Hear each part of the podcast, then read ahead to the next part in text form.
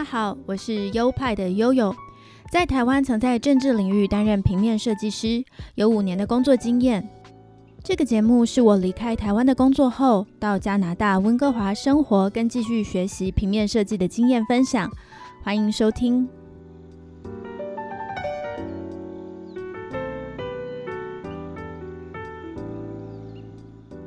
嗨，欢迎来到优派 Podcast EP 四十一。前两集呢提到的温泉之旅，说到我们前往温泉小镇的路上，看到加拿大的抗议车队，就是有好多小客车、卡车，插着国旗，贴着 “Freedom” 自由的标语出现在公路上。后来我们才知道，那是抗议强制打疫苗政策的车队。那时候觉得好酷哦，居然可以看到这个这种抗议打疫苗的大规模运动，是不会在台湾发生的。结果我不知道这场运动居然会后来越烧越大，甚至影响力已经不止限制在加拿大境内，美国也被烧到了，甚至欧洲国家的反疫苗运动也像火一样更加的沸腾。所以在这集里面，我觉得有必要跟大家把这件事讲详细一点，顺便跟大家一起讨论、思考一下社会运动对于整个国家的意义。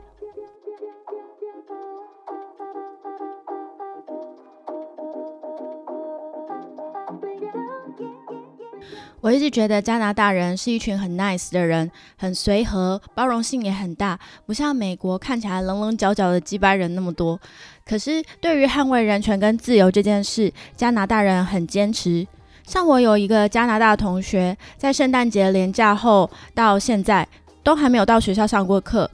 都是在线上上课。那他的理由是他会对出门感到焦虑，很怕出门就被感染到 COVID-19。他这样的决定，其实校方也尊重他的自由跟权利，就让他这样子在线上上课。我觉得也是蛮酷的。而加拿大车队的抗议也是这样盯着不妥协哦。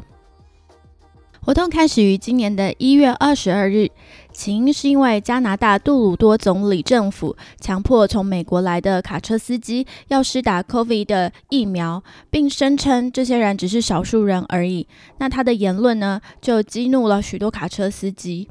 为了抗议这件事，抗议者组织了车队，从最西边的哥伦比亚省，也就是我现在所居住的温哥华所在的省份，又叫做卑诗省或 B.C 省。从这里呢，他们就一直开，横跨北美到东部的首都所在地渥太华去进行抗议。根据加拿大政府官方网站的数字统计，呃，最新的统计，截至二月六号为止。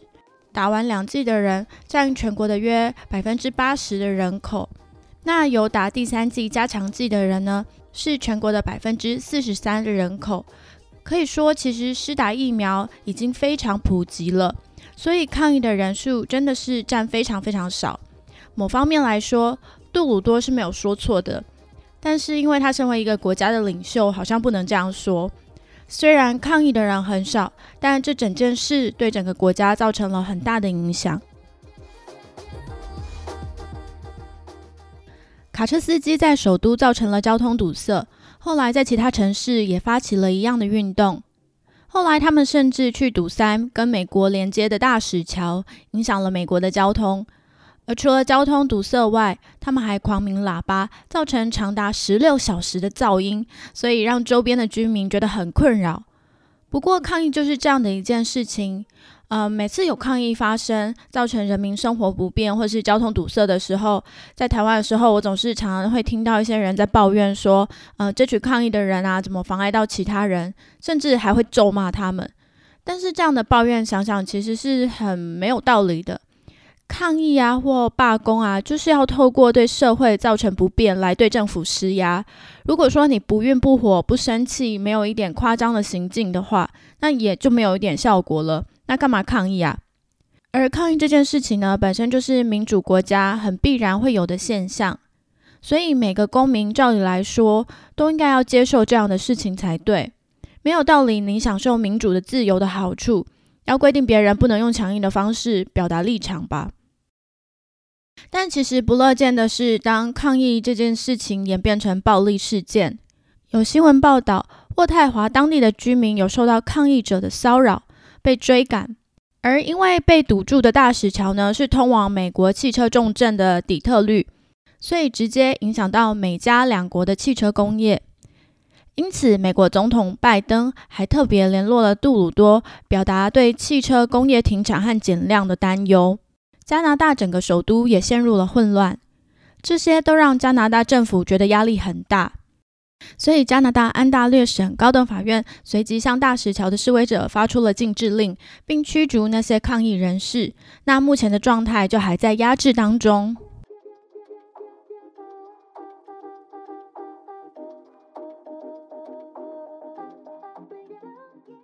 而这场活动的领导者是谁呢？根据报道，有部分重要的组织者是右派的政治人物，他们立场通常是偏保守的，而且很多是反疫苗政策的。而活动的资金则是透过募资网站 GoFundMe 募到了一千万元的加币，大概是两亿一千多万的台币。但是目前募资网站呢，依法扣着这些钱。原因是活动开始发展出暴力跟非法的事件，所以活动目前为止实际得到的是一百多万的加币，这也有两千多万的台币这么多。而这场运动呢，也成为其他国家的学习目标，像是法国、澳洲、纽西兰和美国，也有人开始要发起类似的运动。身在自由民主的台湾，不知道大家怎么看这件事呢？确实，人身自由很重要。疫苗这种东西要注射到自己体内，难道真的不能自己做决定吗？为什么决定不施打，反而会让其他的权利受到限制呢？这样真的有道理吗？但是考量到全体大家的安全，普遍施打疫苗才是有效降低感染及死亡的方式。所以这个问题呢，确实是很两难。在好好思考两边坚定的立场之后，实在很难去判断哪边是完全正确，或是哪边是完全错误。即便抗议的人士他造成了很多混乱以及很多人的不方便，但是其实他们的坚持也是有他们的道理的。所以，就是我们在看每个抗议事件之后，真的是好好了解别人他们的诉求跟原因。我觉得这就是促进一个国家去思考、去沟通、去对话的一个很好的机会。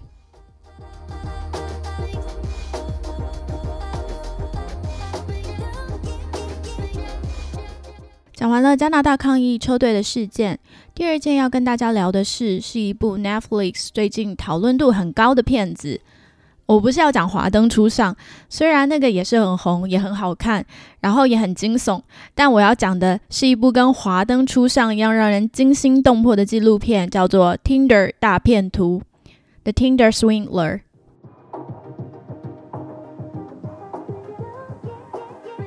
Tinder 是在全世界都非常多人使用的交友 App。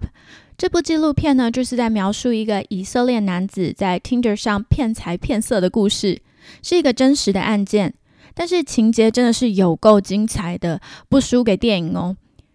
这名以色列男子诈骗的女性呢，分布在不同的国家，他自己也用假身份游走在不同国家之间，然后谎称自己是钻石商二代，因为工作的关系，必须时常到各国出差，最后他诈骗的金额高达了一千万美元之多。我先说，在这集里面，我会大概提一下纪录片里面的内容，但是不会爆雷，告诉大家结局。如果大家有兴趣的话，还是可以去找这部片来看。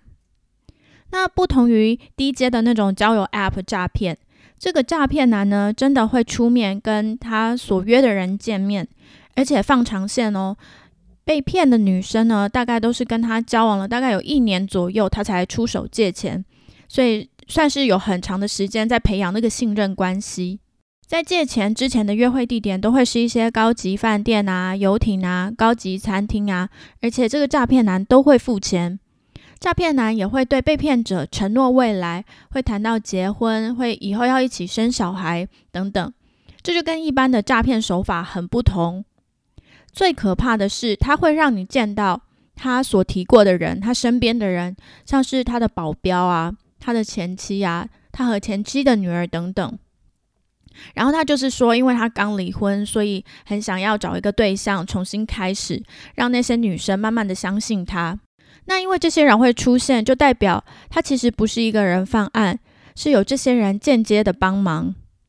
看起来就是一个很真实的人。那他也花时间跟被害者建立关系、建立信任，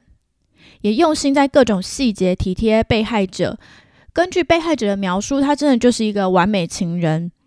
而他也有自己的 Instagram 账号，而且有很多人追踪。里面的照片呢，也都是一些蛮蛮真实的日常生活照片，只不过就是看起来很有钱，像是他会喝香槟啊，坐私人飞机啊，坐游艇啊，到欧洲各国去旅游等等的，整个的形象经营的很好。那在这部纪录片里呢，有三个女性受害人出面，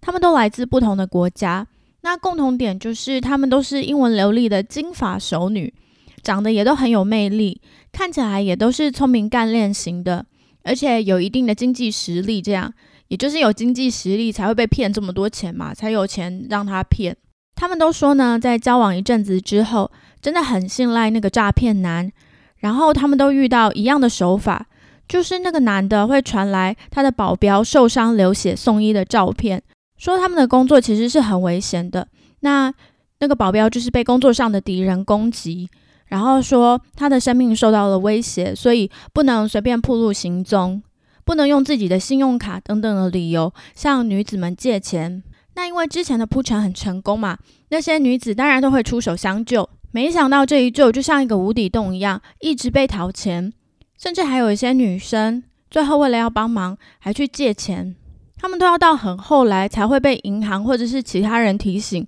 突然了解了真相，这样才去报案，才真的揭发。可是其实都是已经为时已晚了，因为真的就欠下了大笔的债务了。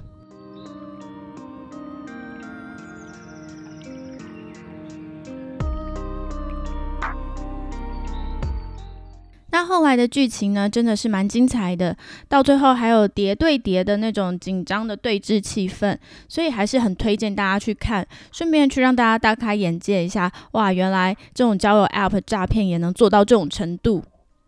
而这种交友诈骗有一点很可悲的，就是一般人不会主动报案的，因为很多人会觉得很丢脸。那可以成为证物的互动讯息呢，常常又很私密。像纪录片中有其中一个女生就说，那些她提供的讯息呢，有两个人亲密的对话、照片跟影片，也知道一报案就必须提供让检方去看，但是她觉得对方实在太可恶了，所以她也就是牙根一咬就提供出去了。然后这些受害者们同时都提到，这件事一曝光之后，很多人对他们讪笑或是批评，这些言论排山倒海而来。像是笑他们太天真啊，或者是觉得他们就是爱钱啊、重物质啊，才会跟这种看起来很有钱的男生在一起。我觉得这部纪录片的发布，除了是提醒大家交友网站 App 上面的风险，也是呈现被害者的面貌。希望大家看着这些活生生的受伤的人，能够停止这样检讨或嘲笑被害者的行为，不要在他们的伤口上撒盐。那在我的优派 Podcast 第二十七跟第二十八集，我都有分享遇到诈骗集团的经验，所以对这种题材特别感到心有戚戚焉，也更加的愤怒。我也很理解，身为一个大龄女性，在感情市场中千疮百孔，然后终于遇到一个愿意承诺的人有多难得。然而，如果这是一场骗局的话，那种心理的煎熬会有多难跨越过？所以我特别觉得那些愿意站出来分享自身经历的女性，非常的勇敢，非常的了不起。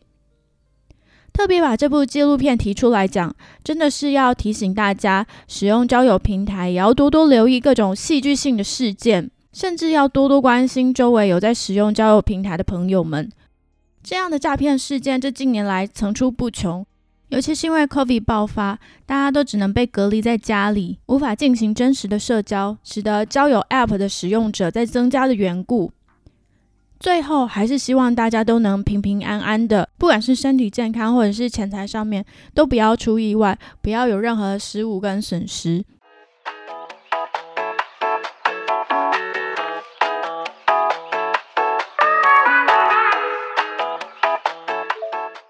好的，那这是本集全部的内容了。为大家叙述了加拿大抗疫疫苗政策的车队事件，也跟大家分享了一部交友诈骗的真实案件纪录片。